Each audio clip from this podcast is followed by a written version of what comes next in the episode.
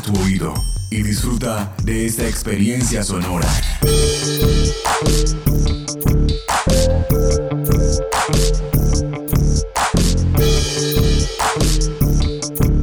Este es un podcast UN Radio.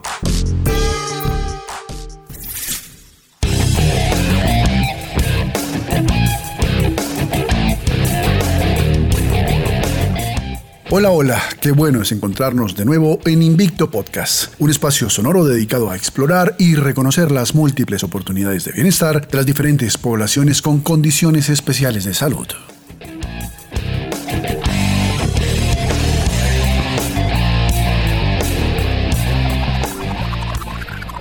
Esteban, muy buenas, ¿cómo va todo? Hola Edgar, yo muy bien, gracias. Aquí cumpliendo la cita de cada 15 días para contarle a nuestros escuchas sobre las ventajas que el ejercicio puede aportarles a su salud física y mental. Esteban, ¿cómo le ha ido con el ejercicio en casa? ¿Qué tuvo que hacer usted para adaptar las formas en que hacía sus entrenamientos? Pues afortunadamente no fue tan difícil. Yo realizo entrenamientos personalizados desde hace ya algunos años y por ello he venido adquiriendo una serie de equipos portátiles de entrenamiento, sobre todo equipos de fuerza, pesas rusas, sandbags, chalecos de peso, bandas de resistencia. De momento, esos equipos los estoy usando para mi entrenamiento en particular. Ah, bueno, también instalé en mi casa sacos de arena, una serie de barras para acondicionamiento funcional. Tengo ya un espacio acondicionado para entrenamiento no solo mío, sino también de mi familia. Y bueno, recientemente también ya he salido al parque a hacer algo de cardio. Eso sí, con todos los protocolos de bioseguridad. La COVID cambió por completo todos nuestros estilos de vida, incluyendo las formas y los tiempos de hacer ejercicio físico, ¿verdad? Sí, señor, como toda nuestra vida, el ejercicio también fue necesario adaptarlo a nuevas condiciones de normalidad. Por ahora es importante que la actividad se haga en lo posible desde casa,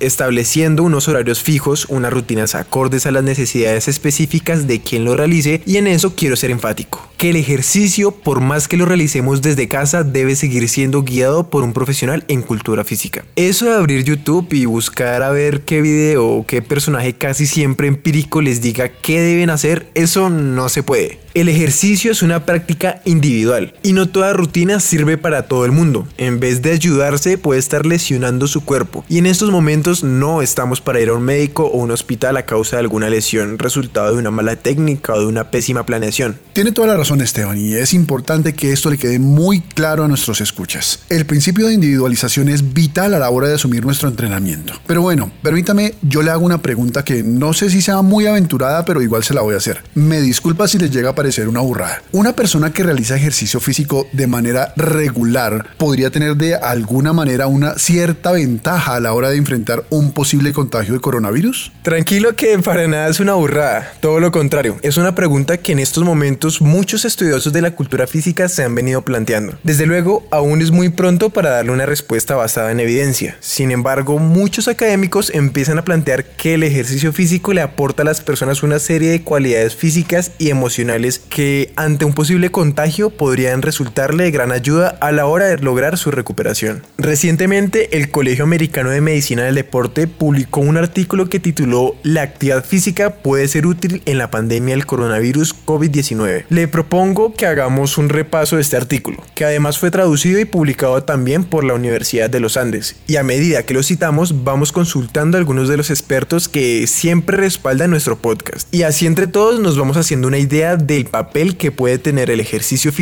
frente a esta pandemia. Muy bien, Esteban, entonces eh, iniciemos Invicto Podcast porque hoy hablaremos del ejercicio físico ante la COVID-19.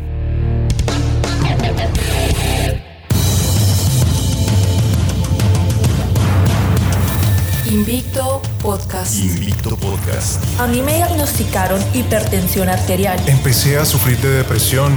Empecé a hacer ejercicio físico. El ejercicio físico me ayudó muchísimo. Invicto Podcast. Vida en movimiento.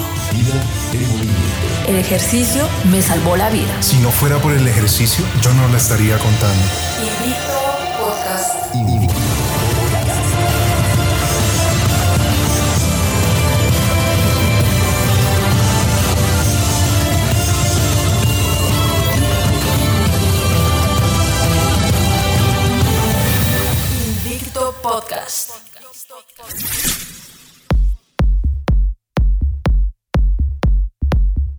Hacer actividad física probablemente no sea una prioridad en medio de esta preocupación que significa protegernos a nosotros mismos, a nuestras familias y a nuestras comunidades durante esta pandemia de COVID-19. Pero debería serlo, porque la actividad física puede ser una herramienta valiosa para controlar las infecciones por COVID-19 y mantener así nuestra calidad de vida. La actividad física es una de las herramientas más poderosas para mantener la buena salud, porque al mejorar el funcionamiento de numerosos sistemas fisiológicos, la actividad física ayuda a la prevención y tratamiento de muchas condiciones de salud, ya sean físicas o mentales. El documento La actividad física puede ser útil en la pandemia del coronavirus COVID-19, escrito por James F. Salis, psicólogo de la salud, y Michael Pratt, doctor en medicina preventiva en la Universidad de California y director del Observatorio Global de Actividad Física traducido y adaptado por Paula Sotaquira y Andrea Ramírez Varela de la Facultad de Medicina, Universidad de los Andes. Nos adentra en el ideal de aprovechar el poder salutogénico de la actividad física para ayudar a aliviar las consecuencias de la pandemia de coronavirus de cuatro maneras. Bueno, y la primera nos habla que la actividad física tiene el potencial de reducir la gravedad de las infecciones por COVID-19. Esto está relacionado con lo que sucede en los pulmones durante una infección. A ver, el sistema inmunitario detecta el virus invasor en los pulmones y lo ataca. El conflicto entre el virus y las células inmunes crea inflamación y esa inflamación causa daño al tejido pulmonar que interfiere con la respiración y puede volverse lo suficientemente grave como para requerir intervenciones médicas, como por ejemplo los ventiladores mecánicos. ¿Cómo es esto relevante para la actividad física? Pues cuando se está activo, los músculos producen compuestos que mejoran el funcionamiento del sistema inmunitario y reducen la inflamación. Por lo tanto, la actividad física fortalece los dos procesos biológicos que reaccionan a la infección. Doctor Camilo Povea, médico y especialista en medicina del deporte de la Universidad del Bosque, magíster en modulación neurovegetativa en las actividades físicas de endurance, doctor en fisiología y biología orgánica de la Universidad de París 5. Bienvenido a Invicto Podcast. Muchas gracias por la invitación a Invicto Podcast y bueno, aquí estoy para lo que ustedes eh, consideren pertinente. Cuéntenos para comenzar, doctor, ¿qué papel juega el ejercicio físico en el fortalecimiento del sistema inmune? Es probable que el aislamiento social conduzca a una disminución de la actividad física. Es probable también que conduzca a una disfunción del sistema inmunitario y, eh, por supuesto, incrementa la susceptibilidad que yo pueda tener frente a las infecciones y hace que me haga más propenso al desarrollo de patologías, eventualmente algunas de ellas infecciosas. La actividad física regular puede constituirse en una estrategia muy eficiente para tratar de contrastar algunos de los efectos nocivos del aislamiento social que pasarían, por supuesto, por el incremento de la respuesta inmunológica está demostrado que el ejercicio de intensidades moderadas mejora la respuesta inmunológica frente a cierto tipo de, problemas infecciosos, eh, haciendo que se mejore esa respuesta. Aunque no se han realizado estudios de los efectos del ejercicio con pacientes eh, con COVID-19, los efectos de la actividad física sobre la inmunidad, la inflamación y las infecciones respiratorias virales sí están bien documentadas. Debido a que los músculos representan entre el 30 o el 40% de peso corporal, pueden ser un valioso aliado para combatir el impacto de la infección, pero solo cuando se usan los músculos. La actividad física de intensidad moderada como caminar tiene el mejor impacto, pero el ejercicio vigoroso extremo como correr una maratón, por ejemplo, reduce temporalmente la función inmune. El potencial de una mayor actividad física para reducir la cantidad de personas infectadas que requieren hospitalización y el uso de ventiladores podría ayudar a reducir el grado en que los sistemas de atención médica se ven abrumados por los casos de infección grave. Una buena capacidad cardiorrespiratoria podría atenuar el estado proinflamatorio asociado con un empeoramiento del pronóstico en pacientes con la COVID-19. Es innegable que la gravedad de la enfermedad que es el COVID-19 no solamente está relacionada con la infección viral en sí, sino que también está fuertemente influenciada por las características de la respuesta inmunitaria que tiene el huésped frente a la defensa de la patología. La infección de SARS-CoV-2 o el COVID-19 y la destrucción de las células pulmonares que se pueden desencadenar como una respuesta enérgica de la respuesta inmunológica local. También podemos decir que Una buena capacidad cardiorrespiratoria puede contribuir de manera importante a contrarrestar esa respuesta que puede llegar a ser en algún momento dado nociva. No estamos diciendo que quien haga ejercicio físico esté protegido del desarrollo de la patología, sino que probablemente pueda tener un sistema inmunitario el que hace ejercicio y tenga una capacidad más alta, tiene un sistema inmunitario que lo va a hacer más propenso a llegar a defenderse no solamente de esta patología, sino de cualquier otra patología infecciosa, siempre y cuando las intensidades de ejercicio no sean intensidades muy altas, en cuyo caso podrían haber alguna discusión en torno a la respuesta inmunitaria. Invicto Podcast. El estudio que hoy citamos nos plantea también que la actividad física es efectiva tanto como para prevenir como para tratar enfermedades cardíacas, diabetes y hasta ocho tipos específicos de cáncer, los cuales aumentan el riesgo de enfermedades graves y muerte entre las personas infectadas con el coronavirus. Aunque la actividad física es ampliamente recomendada por las autoridades de salud, los esfuerzos para promover estilos de vida activos en sociedades como la nuestra son mínimos. Es por esto por lo que es importante alentar a las personas especialmente aquellas con enfermedades crónicas a que sean moderadamente activas para reducir la gravedad de la enfermedad después de una posible infección. Debido a que la actividad física tiene efectos inmediatos sobre el funcionamiento inmune y la inflamación similar a tomar un medicamento, digamos, diariamente, las personas pueden reducir su riesgo de infecciones virales graves y el riesgo de múltiples enfermedades crónicas, simplemente intentando cumplir la recomendación de actividad física de 150 minutos a la semana. Actividad física moderada, aeróbica. No es demasiado tarde en esta pandemia que las personas se beneficien de aumentos moderados en su actividad física. Profesor Luis Miguel Hernández, profesional en Cultura Física y Deportes de la Universidad Santo Tomás y magíster en Actividad Física y Salud, coordinador del área de prácticas en la Escuela Colombiana de Entrenadores Personales, ESEP. Gracias por atendernos en Invicto Podcast. Hola Esteban, muchísimas gracias por esta nueva invitación a Invicto Podcast. Profesor Hernández, quienes corren mayor riesgo de sufrir complicaciones en referencia al virus respiratorio COVID-19 son las personas mayores de 65 años. ¿Cómo pueden estas personas adentrarse de manera gradual a una práctica de ejercicios físicos? Bueno, Esteban, respondiendo a esta primera pregunta, tristemente sí, es cierto, las personas adultas mayores son las personas que están más expuestas a complicaciones, las tasas de mortalidad así lo dicen. Sin embargo, cabe aclarar que no son los únicos. También personas con obesidad y otras patologías crónicas no transmisibles están también con un alto riesgo. ¿Por qué me gusta nombrar estas patologías junto con los adultos mayores por una sencilla razón.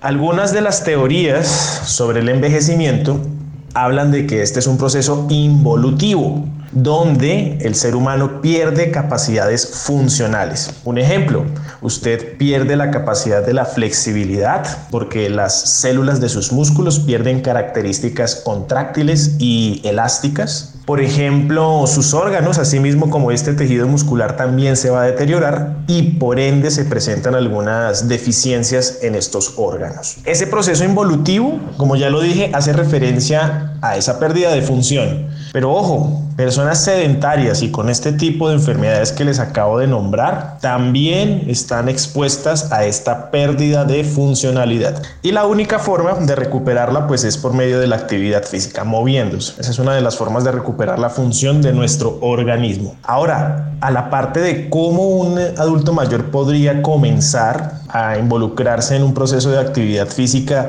realmente es fácil, Esteban. Tenemos que dividir las cosas en dos. Primero, una cosa es la actividad física que estas personas pueden hacer todos los días sin necesidad de una supervisión, como por ejemplo caminar, hacer ciertos estiramientos, mantenerse activos básicamente. Y la otra sería precisamente estar incorporados en algún programa de acondicionamiento físico. Acá en la ciudad de Bogotá, por ejemplo, el distrito tiene varios de estos programas en los cuales la población adulta mayor puede acceder a esta actividad física guiada. Lo ideal sería definitivamente que un profesional prescribiera el ejercicio físico de acuerdo a las características y a los objetivos de cada individuo porque hay un principio de hecho del entrenamiento deportivo que es el principio de la individualidad. Puede que algún adulto mayor necesite hacer un poco más de ciertas cosas que otro y la única persona que tiene la capacidad de decidir eso es un profesional del área del deporte. Profesor Hernández, el entrenamiento prolongado e intenso se asocia con una depresión aguda del sistema inmune que puede durar horas o días. ¿Puede explicarnos un poco más de la que es conocida como la teoría de la ventana abierta? Esa segunda pregunta, Esteban, de hecho es bastante interesante.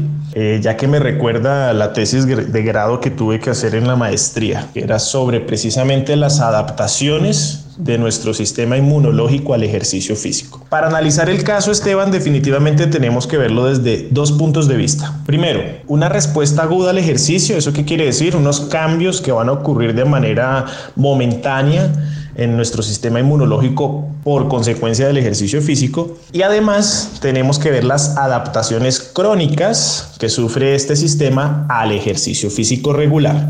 Eso se da por la sumación de estímulos que uno le dé al cuerpo. Sí, sí, es, sí existe un concepto de ventana abierta, de open window, que básicamente refiere a una inmunosupresión temporal que puede sufrir una persona a causa del ejercicio físico. Muchos de los oyentes estarán preguntando, o sea que el ejercicio físico es malo para mi sistema inmunológico. No, tenemos que tener en cuenta dos parámetros primordiales. El primero, la intensidad y el segundo, la duración del ejercicio físico. ¿Dónde está descrita esta ventana abierta, queridos oyentes? Está descrita en ejercicios de mucha intensidad, muy intensos, y ojo, que se efectúen por un tiempo muy prolongado, más de una hora de ejercicio físico. Esa sería la respuesta que no nos gustaría tanto, y es esa precisamente que les digo.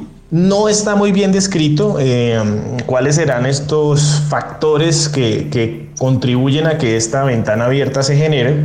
En parte se puede dar por el cortisol, ¿sí? esta es una hormona que inmunosuprime el sistema, y también por una reorganización de las células eh, leucocitarias, que por medio del flujo sanguíneo pueden pasar de unos tejidos a otros. Ahora, esto es momentáneo, Visto esa respuesta aguda es momentánea. Más o menos la respuesta es así. Después de media hora, una hora de este ejercicio intenso y de larga duración, existe una elevación en la concentración de, leucocitos en sangre y luego caen precipitadamente y esa caída puede durar, dependiendo de la intensidad y la duración, unas 8 horas, para luego recuperarse y volver a la normalidad. Tristemente sí, nos exponemos a sufrir de algún tipo de enfermedad infecciosa si hacemos el ejercicio físico con estas características pero la buena nueva y la buena noticia es que a la larga mejorar las capacidades físicas de hecho se relaciona con un mejor funcionamiento del sistema inmunológico. Esto porque esto tiene que ver con un estado antiinflamatorio del cuerpo, ¿listo? No vamos a entrar acá a discutir o hablar sobre los procesos inflamatorios, la cascada del complemento y citoquinas pro y antiinflamatorias, pero para el oyente que está en este podcast, básicamente le digo que su función inmunológica se puede ver mejorada, se puede ver regulada por ejercicio físico adecuado, constante y que genere adaptaciones en sus capacidades físicas. Invicto Podcast. Vida en movimiento. El tercer tópico que nos plantea el documento que hoy estamos analizando nos habla de que los síntomas de estrés aumentarán a medida que continúe esta pandemia, debido a las amenazas para la salud, la pérdida de empleo, la reducción de los ingresos y el aislamiento social. Afortunadamente, estar físicamente activo tiene importantes beneficios para la salud mental y alentar a las personas a estar activas podría ayudar a muchos a sobrellevar el estrés continuo y evitar enfermedades psicológicas. Cada sesión de actividad física reduce los síntomas de depresión y ansiedad, por lo que estar activo todos los días puede ser un antídoto parcial para el estrés de la pandemia. Para las personas que ya sienten angustia, estar activos es tan efectivo como los medicamentos, inclusive la psicoterapia. La actividad física más común es caminar y es gratuita, accesible para la mayoría de las personas de todas las edades y se presta bien para mantener el distanciamiento social. Doctor Mauricio Cerrato, médico del deporte, coordinador de la especialidad de medicina del deporte de la Universidad Nacional de Colombia y coordinador de ciencias aplicadas al deporte del Ministerio del Deporte. Bienvenido a Invicto Podcast y cuéntenos, ¿cómo se afecta el estado de ánimo de los deportistas cuando no pueden realizar su actividad física cotidiana? El estado de ánimo de los deportistas se ha afectado muchísimo. La actividad física es parte de su, de su vida diaria, de sus hábitos, de su estilo de vida. Ello también produce ciertas adaptaciones, ciertos cambios en el equilibrio inmunológico, hormonal y neuronal. Y de hecho estos, eh, estas endorfinas y estos neuropéptidos que se producen por el ejercicio, que además remodelan y mantienen una estabilidad emocional, pues sean muy afectados tienen crisis de ansiedad, tienen depresión, tienen bastantes complicaciones por no poder hacer su actividad diaria y esto pues a veces los lleva a cometer errores exponiéndose a, a entrenar en condiciones probablemente que aumenten un riesgo de infección. Doctor Cerrato, ¿cree usted que un deportista pueda tener condiciones fisiológicas que le permitan afrontar con mayor facilidad un proceso de recuperación ante una posible infección por COVID-19? Normalmente un deportista crónicamente afecta al sistema inmune y lo vuelve mejor, tiene una mejor respuesta celular y humoral para las infecciones, mejor vigilancia inmunológica. Sin embargo, cuando se entrena en altísimas intensidades, pues post ejercicio puede haber eh, una pequeña ventana inmunológica con una leve supresión que podría representar algún riesgo para adquirir la enfermedad en este momento. Es decir, que se debe proteger al deportista de todas maneras, igual o mejor que cualquier persona con medidas de protección, que es lo que se, lo que se busca con los protocolos de reinicio a la actividad física o el deporte. Invicto Podcast. Invicto Podcast. Invicto Podcast. El cuarto ítem que nos expone este documento publicado por el Colegio Americano de Medicina del Deporte y divulgado en nuestro país por la Facultad de Medicina de la Universidad de los Andes habla sobre la respuesta del cuerpo al estrés psicológico, el cual crea desequilibrios entre el cortisol y otras hormonas que afectan negativamente el sistema inmunitario y la inflamación. Es decir que el estrés psicológico afecta a los procesos biológicos subyacentes de la infección COVID-19. Pero la restauración del equilibrio del cortisol es otro mecanismo por el cual la actividad física beneficia la inmunidad y la inflamación. Las estrategias más efectivas para mejorar el equilibrio del cortisol son la actividad física y el manejo del estrés. Debido a que las personas mayores han alterado la fisiología del cortisol y los sistemas inmunes son más débiles, la actividad física puede ser particularmente importante para esta gran población con un alto riesgo de contagio. Profesor Luis Miguel Hernández, cuéntenos, ¿cuál es el papel del ejercicio físico en la tarea de restaurar el equilibrio del cortisol? ¿Cómo se lleva a cabo ese proceso?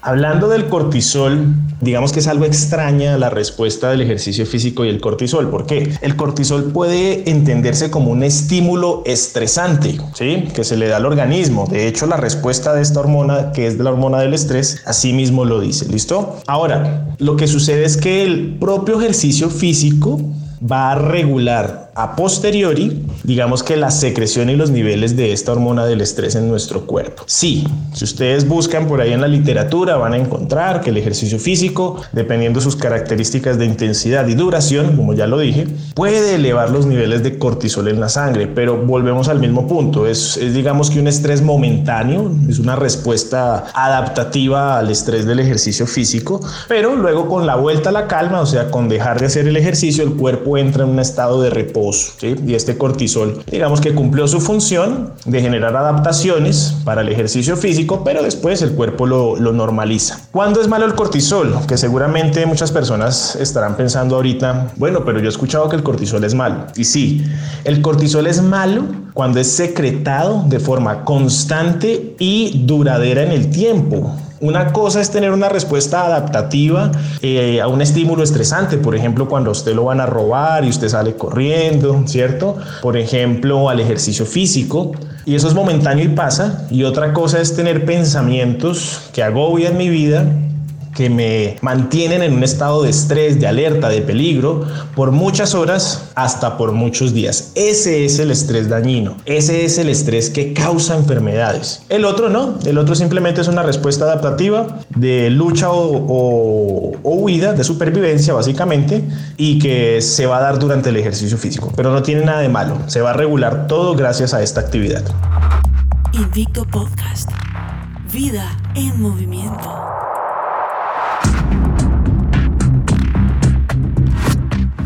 Según el documento de James F. Salis y Michael Pratt que hoy estamos discutiendo en Invicto Podcast, las acciones más importantes ahora son reducir la propagación del coronavirus a través del distanciamiento social, lavarse las manos con frecuencia, evitar tocarse la cara, entre otros. Pero debido a sus múltiples beneficios, la actividad física no debería ser una ocurrencia tardía durante esta pandemia. Estar activo debería ser una recomendación clave. Las personas necesitan saber sobre las acciones que pueden tomar para ayudar a reducir el riesgo de infecciones graves y reacciones estresantes a la pandemia.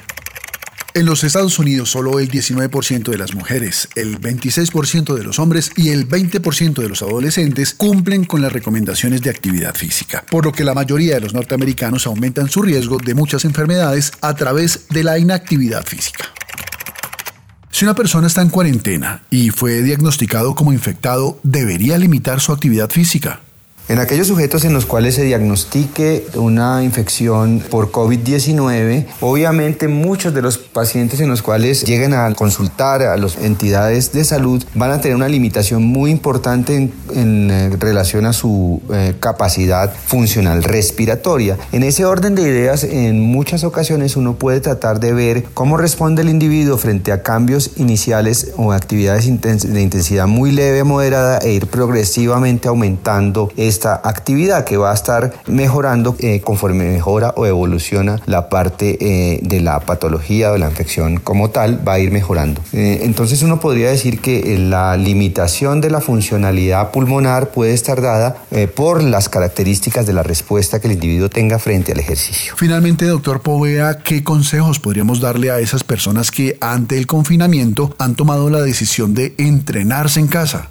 Para todas aquellas personas que están en confinamiento, eh, en aislamiento físico, la recomendación es que si vienen, venían haciendo actividad física antes del inicio de esta circunstancia epidemiológica, pues que continúen haciendo actividad física en la medida de sus capacidades, que continúen ejercitándose en casa de ser posible. Para aquellos que no estaban haciendo actividad física y que como fruto de esta condición quieren volver a hacerlo o, a retomar la actividad, eh, hay que mirarlas, eh, limitarse de acuerdo a sus capacidades, no excederse tampoco si nunca han hecho actividades muy intensas, pues van a comenzar a hacerlas ahora. Pueden comenzar, como todo, a aumentar progresivamente las cargas de trabajo e ir trabajando en función de la respuesta que cada uno tenga, respetando y entendiendo e interpretando el lenguaje corporal.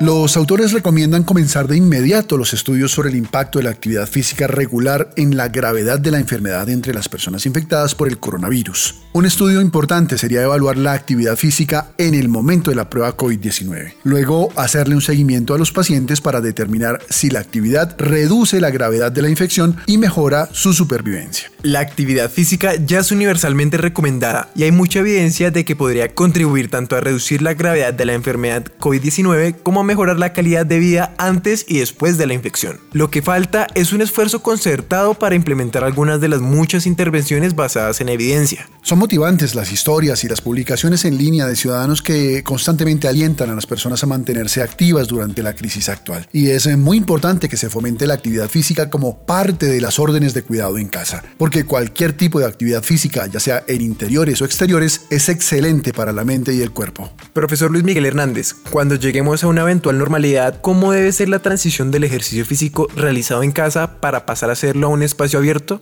Excelente, la última pregunta me encanta. Me encanta porque muchas personas deben estar muy afanadas en este momento, los que son sobre todo asiduos al gimnasio, deben estar preguntándose, bueno, ¿cuánta masa muscular perdí? Ahora, ¿cómo la voy a recuperar? Bien, les hago un llamado a la calma. Hay una buena noticia. Gran parte de las adaptaciones que ustedes generaron durante su entrenamiento aún están ahí sus células aún tienen ciertos cambios que van a mantenerse durante mucho tiempo. Por ejemplo, en el caso de la hipertrofia muscular, la cantidad de ribosomas y núcleos nuevos que tienen sus células musculares, que son los que propician precisamente esta síntesis proteica, van a estar allí Puede que el tamaño haya disminuido, pero simplemente volviendo a estímulos de forma progresiva, la recuperación de este tejido muscular se va a dar rápidamente gracias a esas adaptaciones adquiridas. Entonces, el llamado es a la calma, el llamado es a que entendamos que prácticamente llevamos tres meses de confinamiento en los que seguramente los patrones de actividad física han cambiado.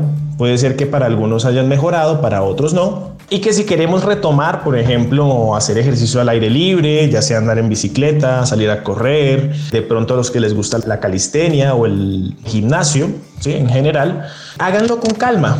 Háganlo con calma. El afán no nos lleva a ningún lado. Simplemente realicen la actividad física de forma programada, vuelva a adaptarse a los ejercicios, permita que sus tejidos se recuperen, mejoren sus características y todo va a salir bien. Entonces el llamado es a la calma, y a que hagamos un trabajo con un proceso adecuado, continuo, progresivo, que nos lleve a un buen término y no nos lesione sobre todo. Es importante hacer énfasis en las medidas de bioseguridad si van a hacer ejercicio en un espacio abierto. Puede ser incómodo el uso del tapabocas, pero recuerde que llevarlo siempre es imprescindible y que, aunque se dificulte un poco respirar con él, sin duda alguna es mejor no abrir la posibilidad de un contagio solo por no querer usarlo. Doctor Cerrato, cuéntenos, ¿cómo será la nueva normalidad en materia de bioseguridad para los entrenamientos deportivos?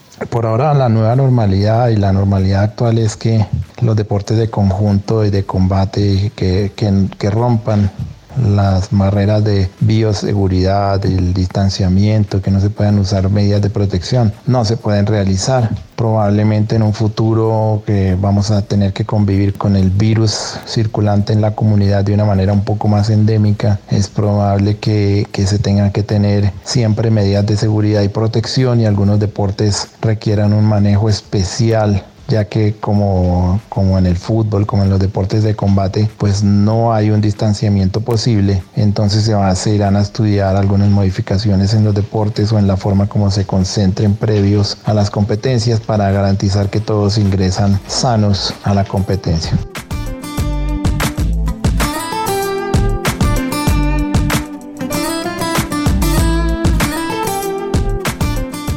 Las guías americanas e internacionales de actividad física recomiendan de 150 a 300 minutos por semana de actividad física aeróbica entre moderada e intensa y dos sesiones por semana de entrenamiento de fuerza muscular. Así que realice ejercicio 2, 5, 10 o 20 minutos, como sea, y en el lugar que pueda. Cada minuto de actividad cuenta. Recuerden entonces que la actividad física moderada o con una leve intensidad puede estimular el sistema inmune. Sin embargo, el entrenamiento de alta intensidad podría suprimir la función inmunológica, especialmente si no estás acostumbrado. Así que es de vital importancia equilibrar tu rutina de ejercicio.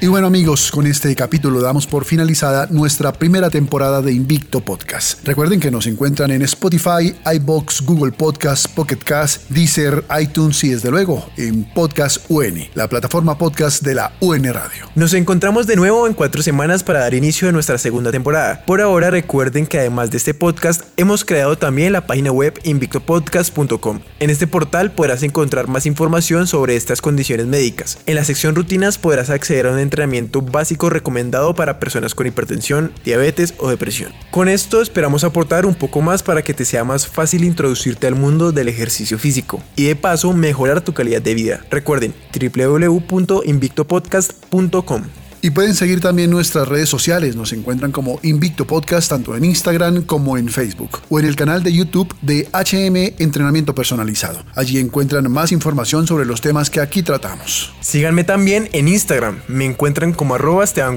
Nos encontramos de nuevo en la próxima misión de. Invicto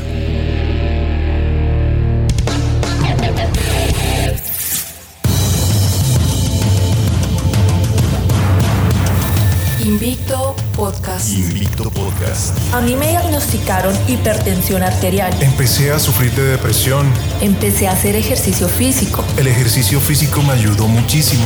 Invicto Podcast. Vida en movimiento. Vida en movimiento. El ejercicio me salvó la vida. Si no fuera por el ejercicio, yo no la estaría contando.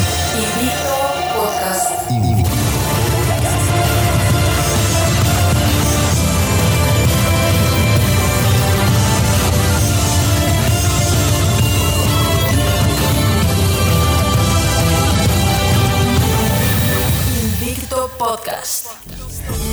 Este y otros podcasts en nuestro sitio web unradio.unal.edu.co.